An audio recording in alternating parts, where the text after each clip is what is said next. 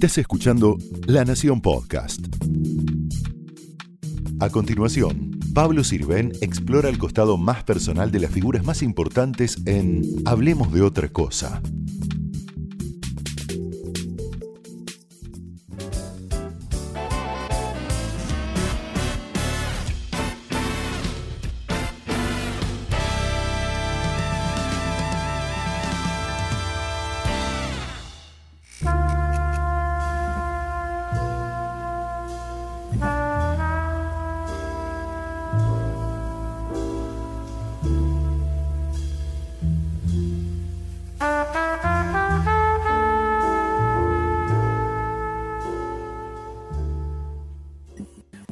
Gracias, Beatriz Arlo, por recibirnos acá en tu estudio, en el centro de Buenos Aires. Acá pasas muchas horas, escribís, lees. Contanos. Transcurre mi vida prácticamente, te diría. Llego a media mañana y me voy. Si tengo que ir a un concierto o al teatro, me voy a las 8 o las 9 de la noche y si no, también me voy a esa hora a mi casa. He estado siempre muy acostumbrada a trabajar en un lugar diferente del lugar donde vivía. ¿Por qué? Bueno, en algunos momentos, como durante la dictadura, porque no tenía casi lugar donde vivir y por tanto iba migrando. Trabajé mucho tiempo en bibliotecas, eh, escribí en bibliotecas. En el primer fast food americano de Buenos Aires, que estaba en la calle Suipacha, también escribí mucho. Eh, o sea que por razones políticas, digamos, estuve acostumbrada a tener muy separadas mis actividades. Y después pasé a institutos de investigaciones en el 84, el instituto que dirigía Caputo en ese momento, Dante Caputo en ese momento, y me di cuenta que me gustaba, me gustaba estar eh, completamente fuera, que no era una obligación simplemente que me hubiera impuesto una condición política, sino que me gustaba estar fuera. ¿Te concentras mejor? Me concentro mejor aún compartiendo oficina, porque en los centros de investigaciones compartís la oficina como la compartís, bueno, vos serás un acostumbrado a compartir espacios en un diario, en los centros de investigaciones también compartís espacios, acá no, pero durante varios años también alquilaba piezas en lugares, en lugares donde se componían revistas o cosas así, y después, bueno, llegué a este, a este lugar hace 20. ¿Y quién es Beatriz Arlo? ¿Y qué es Beatriz Arlo? ¿Qué quiere ser, más bien? Todavía, todavía, estoy queriendo ser. Em, es alguien que se pensó primero como crítica literaria, luego como historiadora de la cultura, y luego empezó a, yo creo que impulsada también por mi actividad en los diarios, empezó a trabajar otro tipo de escritura, que no olvidaba el pasado, investigadora de la cultura. Que incluye una periodista. Incluye, si me dan la oportunidad, una periodista. Una cronista también, porque has ido a cubrir, vas a cubrir este, cosas en la calle. Me gusta muchísimo. Cubrir cosas en la calle me gusta muchísimo. Sé que en ese, en ese campo soy una aficionada, eh, pero la verdad que los años que estuve en Clarín, en la revista Viva, fueron buenísimos para mí, porque escribía una nota por semana y en realidad salía a ver qué nota se me ocurría por la calle. Veía a un señor que el gato se había trepado a la cabeza y ahí tenía la nota. Veía una discusión a trompadas y ahí tenía la nota. Yo te diría que los primeros cartoneros que vi entrando a Buenos Aires los vi buscando una nota para la revista Viva. Yo estaba en Pompeya no me preguntes por qué estaba en Pompeya, de espaldas al, puente, y sentí un ruido, me di vuelta y vi los primeros cartoneros en el año 93 o por ahí que entraban a la ciudad de Buenos Aires y empecé a seguirlos, digamos. O sea, sí, me gusta, me gusta ese deambular. Dicen que, las personas no, nos hacemos definitivas en, en la infancia, ¿no? ¿Cómo fue tu infancia o qué cosas de la Beatriz lo que soy, la que quieres ser, ya eh, estaban esos primeros indicios? Bueno, sin duda la familia de mi madre, eh, que eran cuatro maestras, que le llevaban a mi madre 20 años, porque eran esas familias, viste, que empezaban a hacer un hijo en 1900 y el último terminaban haciendo en 1925. Entonces le llevaban a mi madre 20 años y que cuando, cuando yo llegué al mundo no tenían otra cosa con la cual divertirse. Y para ellas divertirse era practicar la pedagogía y la didáctica moderna que habían aprendido en la escuela. Eran maestras muy bien formadas. Y vos eras como la conejilla de la El objeto, el objeto pedagógico de esas mujeres era yo. Entonces me decían... ¿Qué edades estamos hablando? Ya desde... Desde los cuatro o cinco años. ¿Y qué este, significaba? Además que debes haber aprendido a leer mucho antes de... No, Ah, me resistí a aprender a leer y me resistí a aprender a escribir. Me dijeron, vení nena, esta es... Y yo no quise aprender a leer No, ni a ¿por qué? Porque una de ellas, La primera rebeldía casi. la primera rebeldía, pero en realidad era evitar que se cumpliera una, amenaza. Una de ellas me dijo, en primer inferior es el fin de la infancia. Yo dije, ah, no, yo no quiero. Entonces me resistí a aprender a leer y escribir, pero no me resistí a aprender. Entonces, ¿qué hacían estas mujeres? Me llevaban a, nos vamos a ir a comer un sándwich tostado, que en esa época era la culminación de los sándwiches, era como esos sándwiches hoy combinados con toda la verdulería. Nos vamos a ir a comer un sándwich tostado, pero después de comer el sándwich tostado o antes nos vamos al Cabildo. Y ahí en el Cabildo me contaban, el 25 de mayo de 1810, frente a O sea que te fueron metiendo información, conocimientos todo el tiempo. y recitaban. Recitaban, recitaban a modo nervo, recitaban algunos poemas de Rubén Darío y poemas todavía no tan buenos como estos que estoy mencionando, pero algunos que, que recuerdo, muy cerca de mi ocaso, yo te saludo, vida, porque nunca me diste ni esperanza perdida ni pena inmerecida, lo debo haber aprendido a los seis años, no debía entender una palabra. ¿Y cuándo empieza a despuntar en vos lo ideológico que pasaste por muchos eh, territorios, no? Muchísimo. Sí. Eh, ¿Los viajes tuvieron algo que ver? no, Por ejemplo, no. Ah, aquí estoy en la, en la quebrada. Hay un libro lindísimo, ¿cómo se llamaba? Recuérdame, que hiciste de viajes. Que como- Viajes, viajes, de la Amazonia y las- a las Malvinas. Que es como un diario de, de- de viajes, pero intercalás también muchas reflexiones y muchas cosas que tienen que ver con la ideología, ¿no? Porque ahí hay un cambio con respecto a esta época. Esta época se viaja mucho más que antes, pero hoy en día los viajes son como de confort, de descanso, ¿no? Este, all inclusive. Y en cambio en esa época los chicos, los adolescentes, vos, eh, tu generación, salían en busca de muchas más cosas al viaje. ¿Qué iban a Aventuras, buscar? básicamente. Sí. Aventuras, básicamente, eran, eran muy exigentes desde el punto de vista desde el punto de vista físico, es decir, cada uno tenía que llevar un tercio de su peso en la mochila. Un tercio de su peso. Una persona como yo, que siempre tuve un peso exiguo, de todas maneras es peor que una persona grande. Yo tenía que llevar 17 kilos en la mochila, que era más de un tercio de mi peso. Eh, entonces ahí mm, el esfuerzo físico se combinaba con los esfuerzos que planteaba la naturaleza. La puna, por ejemplo. Cuando vos vas caminando por una superficie recta entre montañas que tiene 4.000 metros de altura, podés empezar a caminar y no cansarte. Y hay un momento en que hay un lugar en que hay puna, es decir, que se vacía de oxígeno. No necesariamente todos los 4.000 metros de altura carecen de oxígeno. Hay un momento en que se vacía de oxígeno. Ahí caes, tac, y tenés Mire. que ir al té de coca, al, al té de algún yuyo, porque si no caes. Tenemos una sección en este programa que es ¿qué hacías cuando? Siempre hay un hecho histórico y tratamos de relacionarlo con algo eh, de tu vida o que vos lo relacionas. Lo vemos. Entonces ahí fue que decidieron la ejecución. Aunque Gary Prado dice que no tiene nada que ver con la muerte del Che, sí tiene que ver. Centeno recibió la instrucción, entonces él simplemente señaló A un suboficial Mario Terán, para que lo mate. dieron una vuelta, estaban con sus armas. Pero este entró varias veces y dijo, no, yo no lo mato. No obstante, a que el Che le, lo animaba, le daba ánimo, mátame, tú eres militar, los militares cumplen orden, tu deber es matarme. Ingresaron y dispararon. Una muerte muy emblemática, ¿no? Año 68, Bolivia, Ernesto Che Guevara. Pocos meses antes yo había estado en esa zona.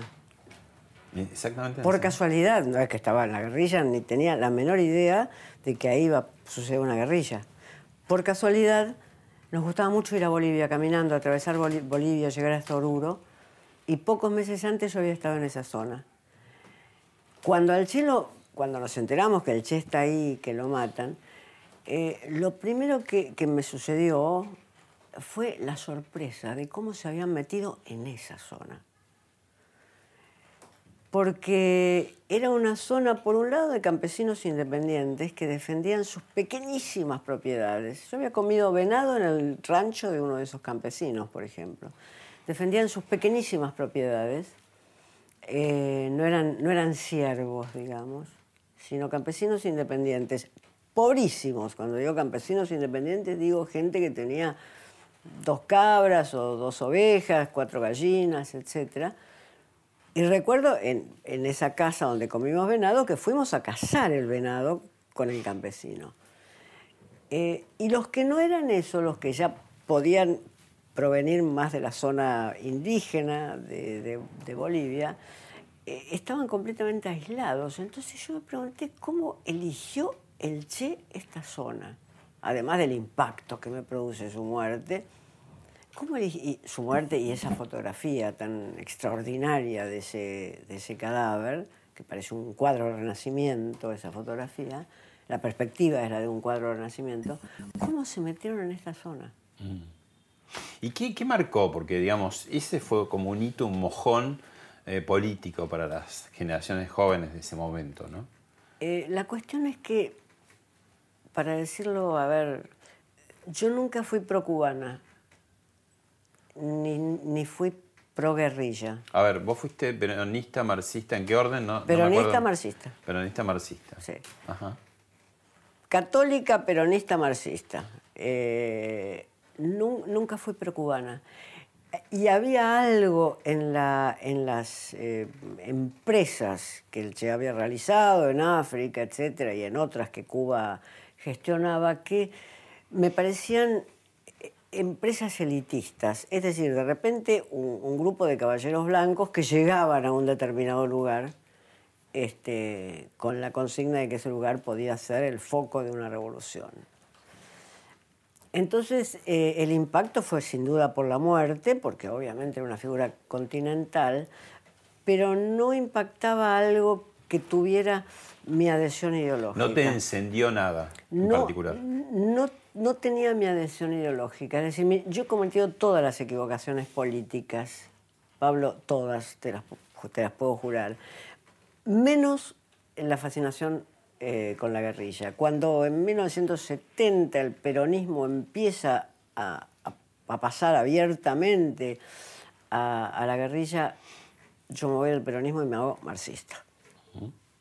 Pero el marxismo también tuvo una parte que El trotskismo, pero yo me hago marxista de un, grupo, de un grupo que tenía un gran dirigente sindical. ¿Y el marxismo hasta cuándo te duró? ¿O te dura? No sé. Siempre, en el sentido de que la lectura de Marx es una lectura conformadora, es como quien ha leído Kant. Es decir, yo leí bien Marx. Es decir, no era marxista simplemente por convicciones ideológicas, sino por convencimiento mm, ¿Más filosófico que político? Es uno de los grandes del siglo XIX. Es uno de los grandes del siglo XIX. Ayer estaba releyendo un texto muy conocido de él, el 18 Brumario. Es uno de los grandes del siglo XIX por cómo escribe, por otra parte. Es uno de los, eh, no es solamente una gran cabeza teórica, sino que es un escritor descomunal. Es decir, la, sección del Capital donde Marx va describiendo cómo los campesinos son expulsados de los campos y se convierten en proletarios en las grandes ciudades inglesas está descomunalmente ¿Crees que estaría orgulloso de lo que pasó en la Unión Soviética y lo que interpreta? No se lo hubiera soñado. Católica, peronista, marxista, pero en tu vida más cercana también está una persona que te dejó un testimonio y que te va a hacer una pregunta. Beatriz es una persona a la que aprecio y admiro muchísimo. Quiero aprovechar esta oportunidad para preguntarle sobre todo en relación a su último libro, La intimidad pública, ¿no? Eh, ¿Cuál es su relación con las redes sociales sobre todo y de qué manera hoy las redes sociales, el avance de las tecnologías nos pone a todos también frente a este desafío, ¿no? De la verdad y de la posverdad, de lo que es público y de lo que es privado, de lo que debe ser, ¿no es cierto? Eh, y de qué manera también compatibilizar esto para quienes estamos en un ámbito naturalmente eh, público como la política. Siempre he dicho que el político debe estar expuesto a todo y abierto a que todo se sepa de él, ¿no? ¿Cuáles son los límites para eso? Muchas gracias. Difícil pregunta la de Margarita. Acá está, alude justamente a, tu último libro. ¿Qué número cuántos, si te acordás? No, no sé. ¿No? Pero unos cuantos. Sí, unos cuantos. La intimidad pública. Bueno, contesta Margarita. Eh, difícil pregunta porque en principio hay un interrogante que va a los políticos y en segundo lugar hay un interrogante, o, en primer lugar, como quieras, hay un interrogante que va a la gente de la cultura y a los escritores. Son dos interrogantes separados y los dos son muy difíciles de contestar. En el caso de los políticos, este, están capturados allí porque no podrían no estarlo. Es decir, si los políticos no participaran en las redes sociales, tendrían una un hueco en su sistema de, comunicación, sin duda.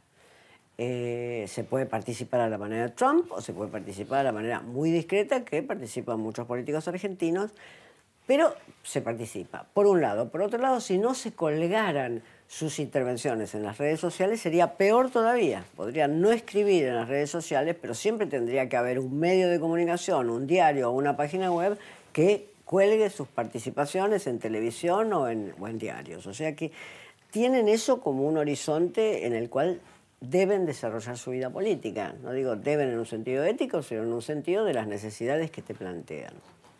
Yo creo que con los intelectuales es diferente, porque los intelectuales elegimos eh, de alguna manera a dónde, quién, quiere, quién queremos que nos lea. Entonces, ¿Quién quieres que te lea? En, principio, eh, yo diría gente como yo, no necesariamente gente que pueda escribir libros o escribir notas periodísticas, pero gente que tenga un tiempo de reflexión para la lectura, que no piense que un párrafo es una extensión más, más grande que la Patagonia Argentina. Las redes sociales acostumbran a la gente a que el párrafo es la extensión máxima. Vos lees un párrafo, es como si leyeras un canto de Liliada. Entonces, gente como yo quiere decir gente que tiene un nivel de paciencia frente a la dificultad. ¿Qué, ¿Qué, somos los intelectuales? Gente que somos pacientes con la dificultad. Es decir, que no entendemos algo y decimos, mm, esto tengo que verlo de nuevo y en realidad si a lo mejor encuentro una respuesta y quizás también le pregunte a Mengano si ya se encontró con esta dificultad. La dificultad como desafío, no como molestia. No como molestia, al contrario, la dificultad te hace crecer de algún modo. Es lo que vos llamás eh, un poco, creo, no sé si exactamente la palabra, pero como decís como eh, así como hay preparación física y esta es una época muy de atletismo ¿no? corporal, vos hablás de sacar músculo cultural, ¿no? ¿Y cómo se saca músculo cultural? Del mismo modo que se saca músculo para jugar al tenis. Que vos sos una gran jugadora de tenis. He sido. Este, del mismo modo. Si, si yo para, para tener un, buen drive o un buen revés o una buena volea o lo que fuere. Tengo que repetir centenares de veces su movimiento, centenares de veces su movimiento y he seguido tomando clase hasta, hasta hace dos años. Ahí eh, está el mandato de tu, tu madre, tus tías, siempre detrás o ya eh, No, ahí es más bien la idea de que uno no puede ser verdaderamente un desastre en, en una actividad me parece más bien esta idea. Pero lo que yo digo es, si, si la gente admite que para ser un buen tenista o un buen futbolista son centenares de horas de entrenamiento, ¿por qué para ser un lector no son algunas decenas de horas de entrenamiento? ¿Por qué la lectura tiene que ser algo que se produzca naturalmente? Porque no es así. Hay novelas dificilísimas para mí. Es decir, digamos, yo leo voy a nombrar una novela publicada a principios del siglo XX, El hombre sin atributos de Musil. Es una novela dificilísima para mí, a mí me plantea esos problemas. Entonces, si el deporte plantea esos problemas, o nadie se pondría, eh, eh, digamos, a, decir, bueno, no, yo no entreno nunca, yo entro a la cancha y soy como Federer, nadie diría eso. ¿Por qué no admitimos que todo tiene que ver con un entrenamiento? Porque en esta época hay, una dictadura de la urgencia, ¿no? Y el libro pareciera ser uno de sus principales enemigos, un libro real, con incomodidad o con, con exigencia, ¿no? Que por ahí la gente puede decir, me estoy perdiendo un montón de cosas para tratar de entender este libro y esa inversión. Quizás no quizás se ve. sí, pero yo digo, ¿y cuántas se estará ganando? Hay, hay, hay toda una zona, para poner otro ejemplo, hay toda una zona de nueva novela policial que es bastante sencilla de leer. Y es probable que los lectores lean esa zona y no otra. Pero ¿cuánto se pierden de las maravillosas frases desopilantes de Chandler? Si no leen una novela policial de Chandler. Esa, esa frase donde empiezan, hay rubias y rubias, y Chandler empieza a definir qué tipo de rubias existen, y son frases desopilantes. Entonces, uno gana y pierde, sí, gana tiempo, pero pierde un cierto placer, digamos. En este libro que vos acabas de hacer, me da la sensación, yo te veo como que sos una entomóloga, ¿no? Que está eh, mirando, no sé, con el microscopio algún insecto, pero lejos de, de tener repugnancia ese insecto, hay como una secreta fascinación que mm, con la excusa de intelectualizarlo o de explicarlo desde tu campo tan lejano, te metes en las zonas más populares, que son las revistas de, artistas, de celebridades, de, chimentos, ¿no? ¿Qué, ¿Qué, es lo que pretendes hacer vos con la intimidad pública? Digamos que además es una continuación de muchos otros libros tuyos, pero es el primero que realmente se zambulle fuertemente en, en, en no es teoría, sino que has invertido muchas horas también. Se me impuso. Pablo, no me, podrás no creerme, pero se me impuso. Se me impuso una tarde de sábado, que cuando uno tiene algunas ideas, porque no tiene otra cosa que hacer, digamos, se me impuso la palabra escándalo, juro. Mm. Y dije en mi casa, en mi casa me dijeron, escándalo, Beatriz. Como diciendo, ¿qué, qué, qué estás haciendo? ¿Qué, ¿Qué, se te ocurre, digamos? Y, y se me impuso, y me se ve que yo venía mirando de antes las cosas, es decir, se ve que venía mirando de antes porque había algunos de los gestio gestionadores del escándalo que me sorprendían sus contradicciones. Por ejemplo, un tipo evidentemente inteligente como Rial, que sea el gran gestionador del escándalo, que haya sido el gran gestionador del escándalo, eh, se ve que yo venía mirando antes, pero de alguna manera dije, esto, esto es una dimensión fundamental de la vida contemporánea. Y ahí empecé a mirar para atrás, y vos lo sabés mucho mejor que yo, vos sabés que esto es nuevo es de los últimos 30 años, que ni siquiera el de Susana y Monzón tuvo las dimensiones. La Mari, aquella escena que no cortaban, digamos, que era... En, muy... en efecto, la escena sí, que no cortaban. Que ahora es habitual, digamos, casi habitual todo esto, ¿no? Sí, Mostrar... que sucede y a lo mejor no la filman o la filman. Ni siquiera en ese momento, que, que, que hace 40 años de esto, tuvo esta dimensión que tiene hoy. Hemos visto videitos de gente acoplándose en trailers de filmación. Eh, bueno, algunos son involuntarios, ¿no? Porque no, no, también sí. cuando hay despechos. Pero eso sí. indica el interés contemporáneo por eso. Sí, sí. Es, y vos este... dedicás un largo capítulo, más de un capítulo, al tema de escándalo y maternidad.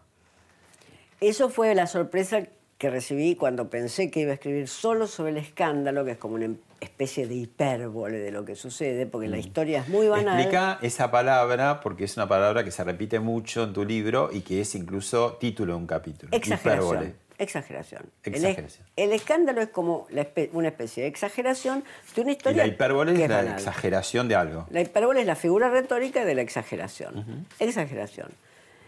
Yo iba a trabajar solo ahí y de repente me doy cuenta, mirando redes sociales, me doy cuenta que las mismas fotos que se sacan amantes que se han peleado y se reconcilian o que acaban de conocerse y han descubierto el amor de su vida, del cual no se van a separar nunca, por lo menos hasta la semana que viene, etc. Esas mismas fotos, con cuerpos semidesnudos, son las que se reproducen amamantando hijos. Mostrando, yo te diría, casi las mismas partes del cuerpo. Entonces digo, acá está sucediendo algo. Mm. Que eh, pasó de la madre sacrificada, la viejita del tango, a la madre sexualizada. Sexualiza. Pasó por la mujer moderna, que esa es una gran transformación, es muy buena. Mm. Pero pasó por esta, por esta cuestión de la sexualización y sobre todo del, de mostrar el embarazo, que me, me, empezó a llamar la atención. Ya me había llamado la atención con Serena Williams. Que es más bien una tenista recatada, Serena Williams. No es que alguien que esté mostrando toda su vida, no sabes muy bien con quién está casado ni nada. Pero su embarazo lo mostró en tapa, en tapa de revistas. Entonces dije, no, acá está pasando algo que se tiene que combinar, que, que implica una combinación entre el escándalo, no te perdono nunca más, nunca más te perdono, este, y esta especie de idilio de la maternidad. Hay ahí como una zona donde se encuentra la intelectualidad aristocrática, con un sesgo ideológico más a la derecha, y la este, intelectualidad de izquierda, ¿no? ¿no? No hay como tratar también de imponer como un canon estético, es decir, eh, un poco la mirada de, ironía o de, burla, no digo que sea en tu caso ni en este libro en particular, pero que sí hay como un fisgoneo, el mirar que hacen y reírse de eso digamos. ¿Qué, qué, ves de, este tema? Yo diría que estamos todos, somos todos iguales. Es decir, de los intelectuales, si vas a las redes sociales, se habla mal de manera permanente. Los intelectuales son personas que hablan de lo que no saben, escriben libros sobre lo que no saben y en algunos casos se creen intelectuales y ni siquiera escriben libros. La pregunta sobre cuántos libros escribió Sarlo o si escribió eh, un libro alguna vez la puedes encontrar en las redes. O sea que el sistema de prejuicios contra los intelectuales, un sistema de prejuicios existe. Mm. Pero digo de prejuicios de los intelectuales hacia ese tipo de... Pero digo que son conflictos que se dan. Es decir, los intelectuales son personas molestas en una sociedad que tiende a desintelectualizarse. Mm. Eh, digamos, para, poner un ejemplo, Alfonsín lleva una tropa de intelectuales a su primer gobierno y es su, su punto de honor llevar a estos intelectuales, llevar a Carlos Nino, que era el gran constitucionalista argentino de ese momento. Es su punto de honor y de alguna manera también es su punto de reconocimiento. Eso sería ¿No tenés miedo ahora con este libro que tus pares, que también son crueles con los propios intelectuales, ¿no? No debe haber un enemigo mayor del intelectual que otro intelectual, ¿no? Que puedan decir, eh, Beatriz Arlo se convirtió en la doña Rosa más intelectual porque ha hecho... ¿Eh? Pueden decirlo, pueden decir, si se ocupó de esto es porque de alguna manera le gustó ocuparse, no pueden decirlo, es decir, una crítica de ese tipo uno tiene que estar dispuesto a. ¿Tuviste contradicciones al, hacer el trabajo de campo, como se diría? Que el trabajo de campo sería ver mucha televisión y ver muchas de estas no, revistas. No, no tuve contradicciones. Eh, por otra parte, digamos, las competencias en el campo intelectual han sido muy estudiadas eh, y por tanto, si alguien dice que en realidad me fascinó y por eso terminé escribiendo, tendré que, tendré que recibir Tampoco eso. habría ningún pecado si te este, fascinó algo. No, porque es un objeto verdaderamente impactante en la vida. Si te interesa y le dedicas tiempo a algo de fascinación, de a ver, la fascinación puede ser mala, buena, no, no tiene moral, digamos, la fascinación, ¿no? Mira, te voy a decir un secreto.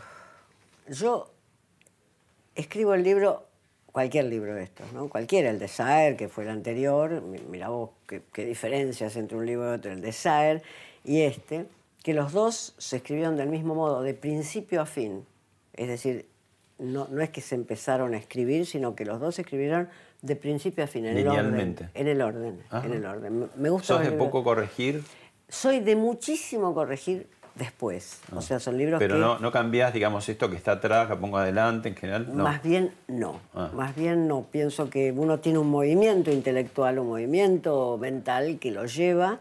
Y si no lo tiene, a lo mejor no hay libro. Entonces, corrijo obsesivamente. La última versión de este libro la corregí viniendo de la República Checa, porque no me podía separar del libro. Entonces yo transitaba en un tren por un paisaje maravilloso que iba desde el fondo de la República Checa hasta Berlín y no podía mirar el paisaje y estaba, volvía a corregir el libro.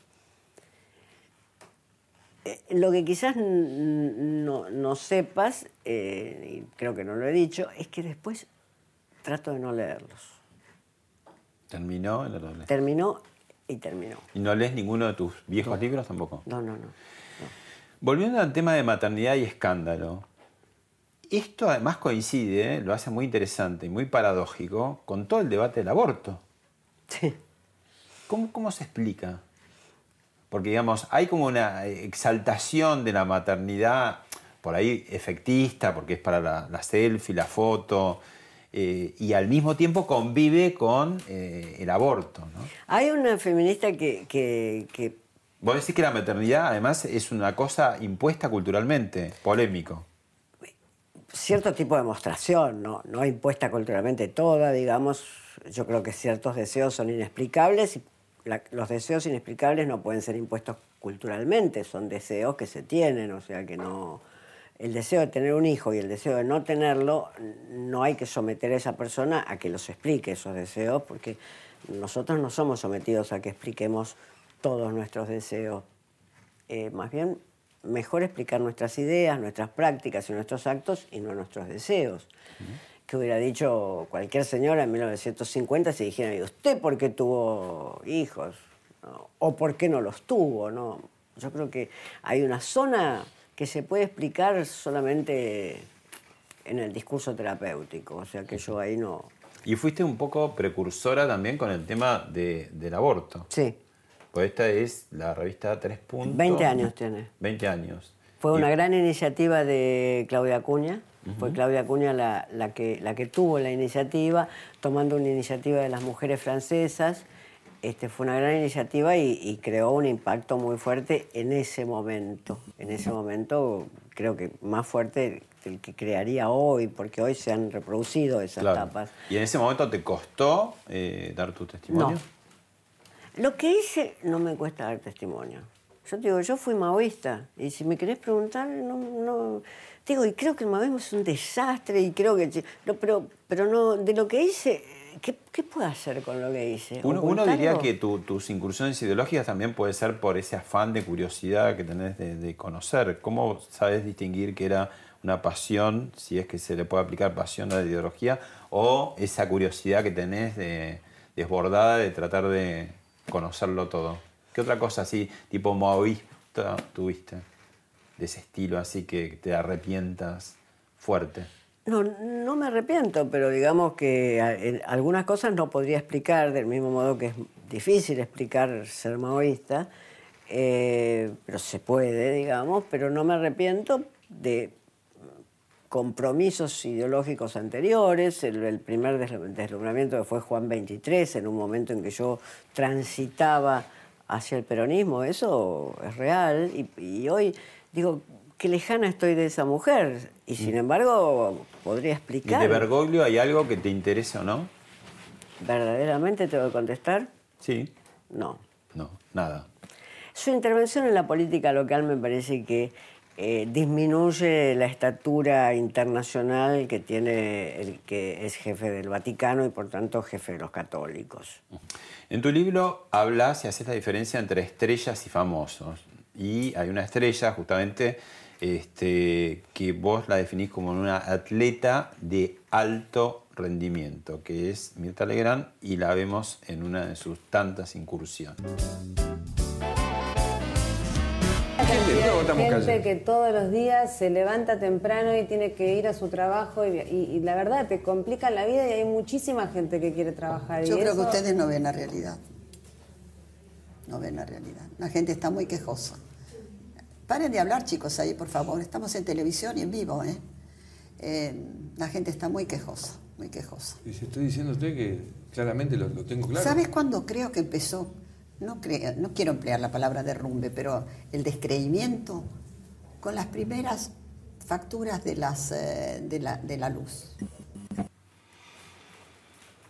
¿Qué momento ese de la Es televisión? un no? momento, es alguien que siente que tiene ¿Desde un dónde derecho habla? que se ha ganado. ¿Desde dónde el habla? derecho que se ha ganado. Ella se ha ganado un derecho durante, ¿cuántos son? ¿60 años? ¿50, 50 años? cumplió el 50 programa, ¿no? años de programa. 74 de, eh, De- desde que empezó a ser Sí. una damita joven. Piensa que tiene un derecho que se ha ganado. Es decir, si vos tenés esa permanencia en una actividad y no has cometido en esa actividad ningún delito ni ninguna ile- ilegitimidad, te has, te has ganado un derecho. Derecho que además hay una cantidad de argentinos que le reconocen. Entonces habla desde ahí, habla desde el sentido común. La, anécdota que yo cuento en algo que, escribí, no, no, no en este libro, sino en, otro texto sobre, sobre Mirta Legrand, es que yo llego un día de- del comienzo de sus almuerzos a la casa de esas tías maestras que yo tenía, que eran personas mm, cultas del común, digamos.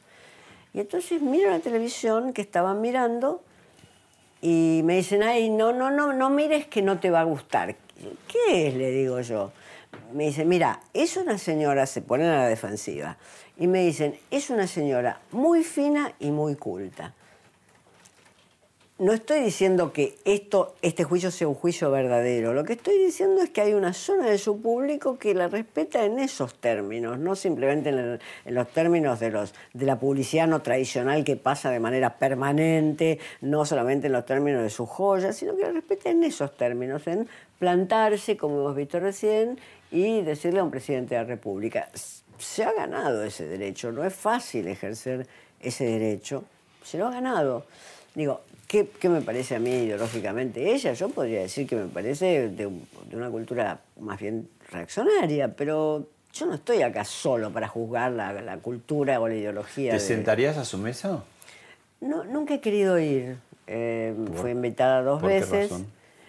Eh, me gustan las conversaciones con gente más parecida, pero no por ella, sino no sabes qué mesa te toca. Mm. Entonces, de repente te toca una mesa de una protagonista del, escándalo. ¿Y qué haces ahí? No, un objeto de tu estudio sería. Un objeto de mi estudio. ¿Y qué hago? ¿Pongo cara de señora pedante? No.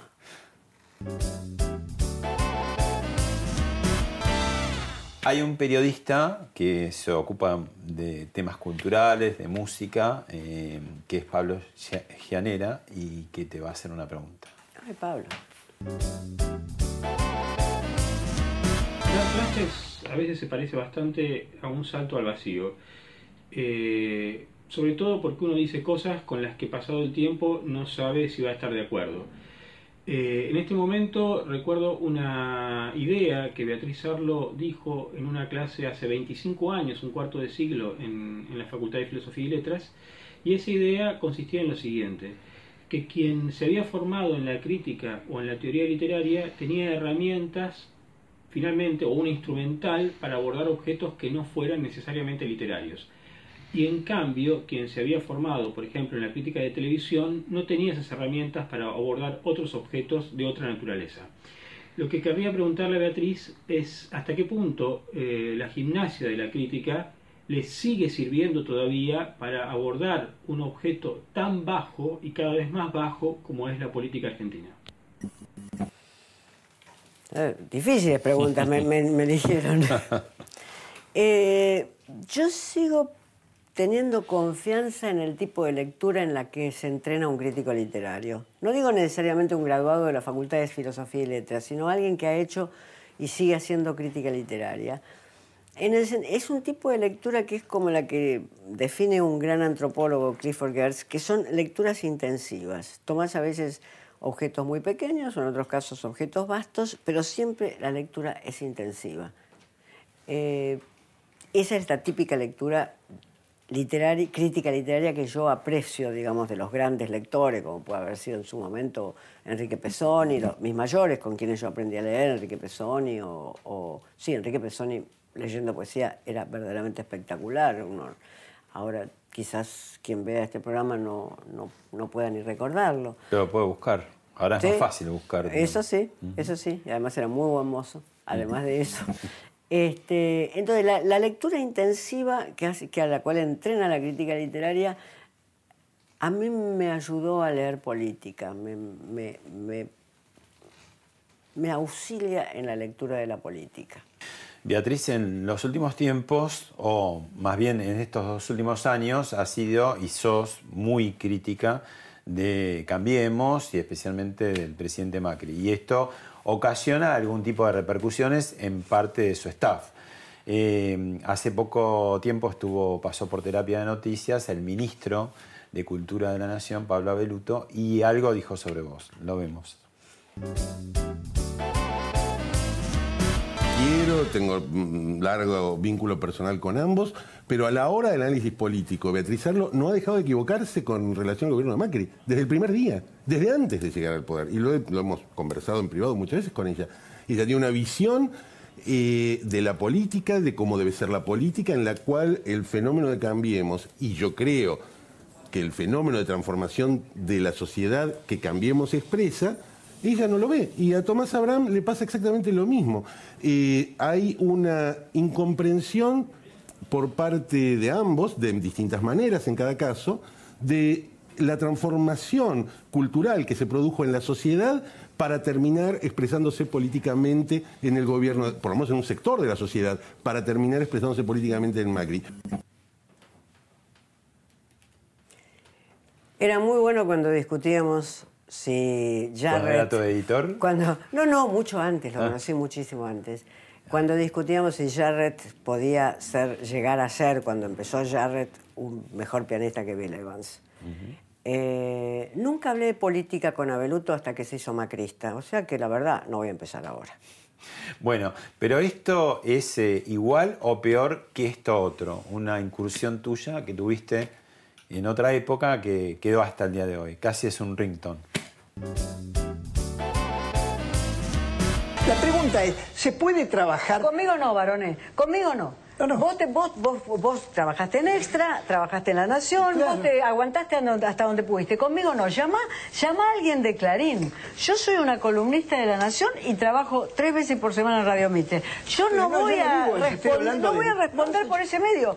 Análisis de ADN tienen que ser hechos.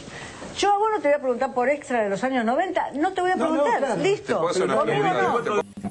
¿Cómo Eh. viste ese momento y lo que dejó, no? Porque fue como una huella, viste Eh, como... Fue extraordinario, fue una ayuda extraordinaria que me hizo Pepe Liachev.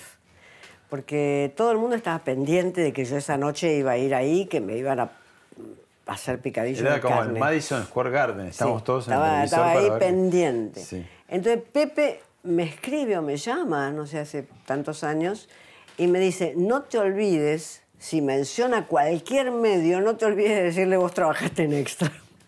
El de Aunequian, el diario de Aunequian, sí, sí. Este, entonces cuando, cuando Varón empieza a decirme, trabajaste extra en-". de, de Neusta también. Sí, ¿no? sí. Cuando Varón empieza a decirme, vos trabajaste, él empezó a decir Clarín, porque yo, no sé, tenía un programa con Soto. En Mitre, ¿no? En Mitre.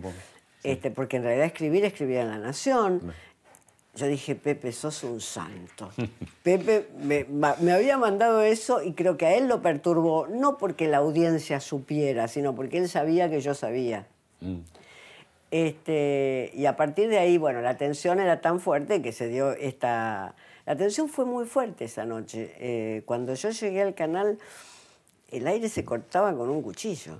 Se cortaba con un cuchillo, este, yo lo he contado mil veces, eh, pero quiero volver a contarlo porque es mi agradecimiento.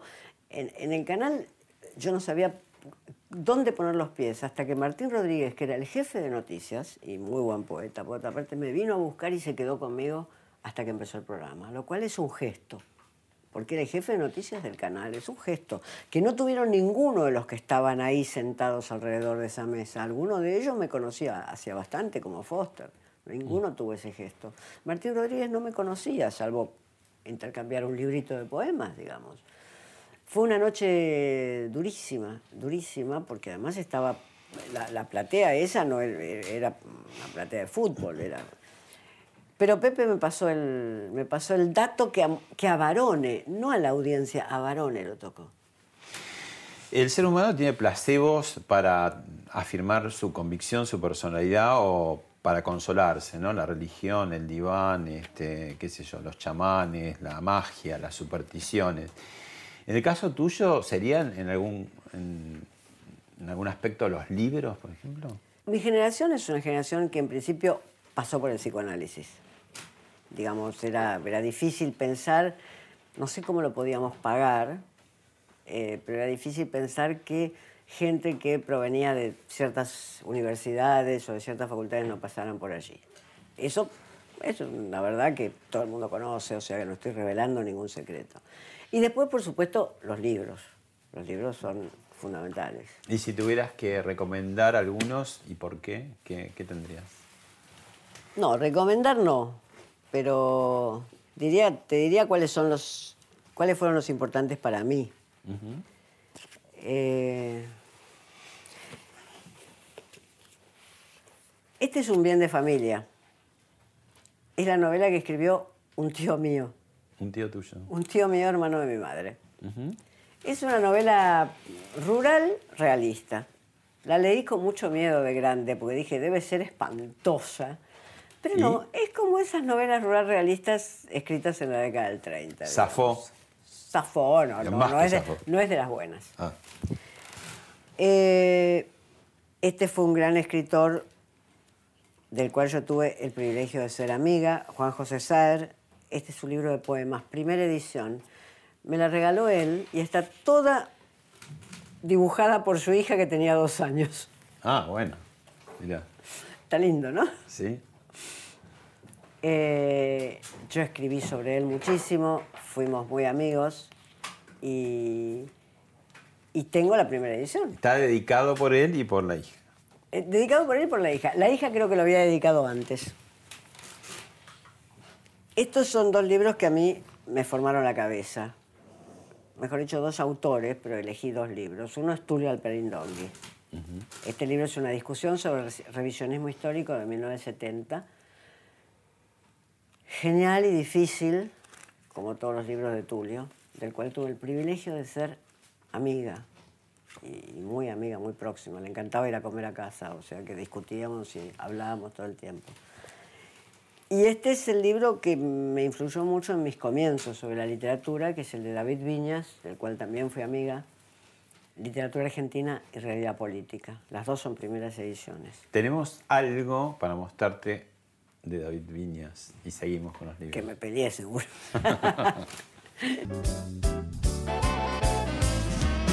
Quiero decir que en esta reunión donde predomina funcionarios y exfuncionarios, están eludidos los negros. ¿Sí? Y por último, hablando de... Perdón, habría David, que pero a mí me, eh, la señora Beatriz Arlo es una persona que yo le tengo un gran respeto y realmente me duele mucho que se pare y se vaya del programa. que no tenga esta reciprocidad. Yo la escuché atentamente a ella, solicito lógicamente con toda la No discrepancia te vayas, Beatriz, espera un ratito que vamos a ¿No? incorporarte nuevamente si no tenés problemas. Porque realmente Digo, creo que podés Digo, aportar. si no son monopolios del uso de la palabra. Yo no, de ninguna manera, pero de ninguno de los dos lados monopolio. ¿eh? Hiciste la gran Lilita, pero fuiste la precursora, porque digamos, Me- ¿cuántos años de esto? ¿Veinte y pico de años o treinta Sí. años? sí. Mm, Veinte y pico. Hay una cosa que, que no pude tolerar desde un punto de vista moral, si querés, que es que eh, Gregorich y la otra gente que estaba ahí no iba a poder contestarle a David, eh, que estaban siendo verdugueados y, y que no, no iban a poder contestarle. Yo lo conozco muy, lo conocí muy bien a David y sé cuál era su estilo y sé cómo se hace para contestarle a ese estilo. Y entonces dije, yo no, no me quedo sentada donde esta gente, con la cual no me unía ninguna amistad por otra parte, pero donde esta gente simplemente porque son radicales o porque están por el gobierno de la Rúa o lo que fuere, eh, va a ser verdugueada, insultada, además en términos donde se trae desde los negros norteamericanos hasta la guerra civil. Este, y tuve ese impulso. Después, eh, años después, lo busqué a David, no- nos encontramos en La Paz porque no quería que David pasara a mejor vida sin yo haberle dicho por qué me había ido. Tuvimos una larga conversación. Pero sí, no me gustó que verdugueara. Mm. Yo sabía que esas personas que yo conocía no podían contestar el, el verdugueo. Bueno, y te quedan dos libros más. Estos son dos absolutamente... No, no. Estos, este, este es Raymond Williams. Este libro y, y Roland Barthes. Las mitológicas, las mitologías de Roland Barthes. ¿Y por qué eh, los elegís? son quizás el crítico literario que más influyó en mí y el sociólogo de la cultura que más influyó en mí, los dos de manera permanente. Eh, yo recuerdo que un amigo mío me decía, Beatriz, no podés ser bartesiana y marxista. Sí, decía yo, bartesiana y marxista.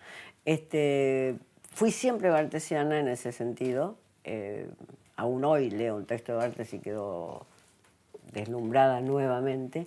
Y siempre lo admiré a Williams y este libro tiene la particularidad de que era el único que yo no había leído de él cuando lo fui a ver. Le hice una larga entrevista, le publiqué en Punto de Vista, le hice una larga entrevista en Jesus College en Cambridge y me dijo, pero usted no leyó The Country and the City. Y le digo, no lo conseguí, porque en esa época no, no estaba Amazon.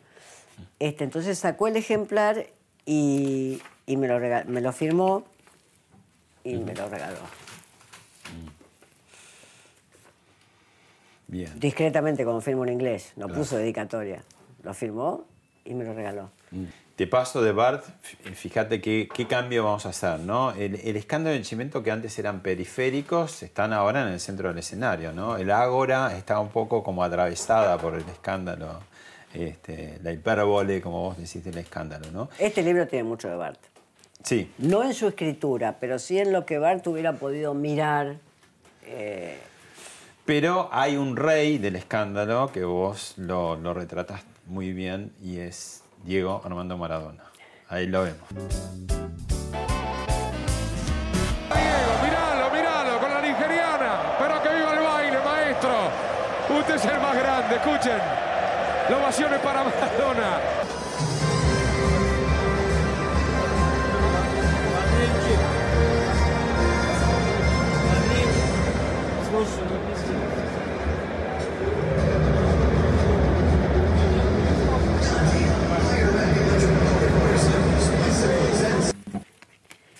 Si él tiene una particularidad fuerte que lo diferencia de todos los escandalosos de este libro, es decir, él es un grande.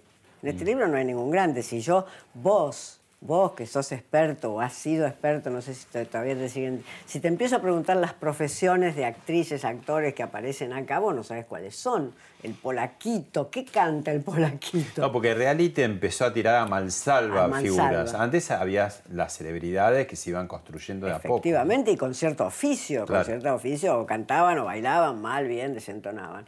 En el caso de, Maradona, Maradona eh, es el más grande. Bueno, no voy a entrar en un debate. ¿Fue el más grande o será considerado el más grande? No voy a entrar en un debate. Por tanto, es, una, es, es, es realmente una estrella. Al mismo tiempo, vive en estado de escándalo, que es el otro rasgo que tiene. Y el tercero es que es muy inteligente en todas sus respuestas. Sus respuestas escandalosas son al mismo tiempo graciosas, ocurrentes, rápidas, van a la situación, etc. Entonces, es justamente lo opuesto de los escandalosos de este libro, que dicen siempre pavadas. Hablan siempre con trivialidades, sí, nos amamos locamente y me traicionó horriblemente y entonces yo no lo voy a perdonar irremediablemente, siempre con verbos en mente. Maradona tiene una, una, una capacidad en el repen- tiene un repentismo lingüístico extraordinario. Entonces es, es, una, es, una, es un famoso que es famoso y uno sabe por qué es famoso y es extraordinario en la gestión de sus escándalos que yo creo que ni él gestiona. Ni él gestiona. Hay un video donde la ve a la mujer hablando por teléfono y ahí no me vuela la trompada, el insulto y después se mira a cámara porque se ve que lo están filmando. Es, es este. Bueno, la última. Eh, ¿Le tememos hoy en día, le tenemos más miedo a la rutina y al aburrimiento que, a la propia muerte? La sociedad actual, digo, ¿no? En esa urgencia, en ese tratar de devorarse todo, de, de- de vivir y mostrarse continuamente. Digamos, el tema de la muerte está como más relegada, ¿no? no Yo creo, sin embargo, que, que en un nivel, no diría profundo, en un nivel psicológico, mm, el temor a la muerte subsiste grandemente y eso le da la dimensión que tienen las noticias policiales en nuestra vida cotidiana. Gracias, Beatriz. No, gracias a vos. Me has hecho pensar.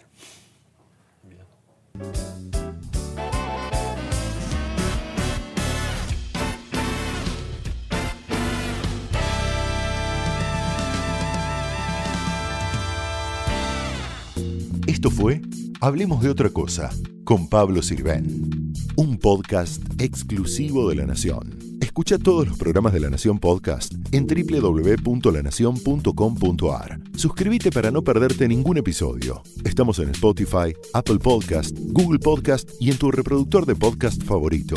Seguí escuchando La Nación Podcast.